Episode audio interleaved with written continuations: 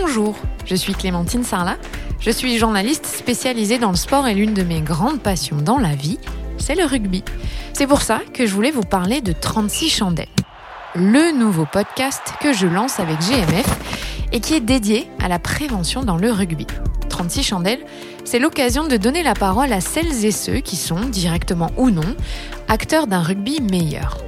Joueurs, coachs, arbitres, médecins, parents, tous et toutes viendront à mon micro donner leurs clés pour continuer de pratiquer le rugby que l'on aime sans se faire mal. 36 chandelles, c'est donc le podcast qui vous dira tout ce qu'il faut savoir pour que les chandelles ne soient jamais rien d'autre que des ballons tapés très haut. Dans le premier épisode, je recevrai Eric Bonneval, ancien international et papa de deux joueurs de rugby professionnels. Il nous expliquera comment il vit cette passion, désormais par procuration en tant que parent, et son regard sur le rugby d'aujourd'hui. Ça sort le 2 février et c'est à écouter sur toutes les plateformes de podcast. 36 chandelles, un podcast proposé par GMF, engagé pour le collectif.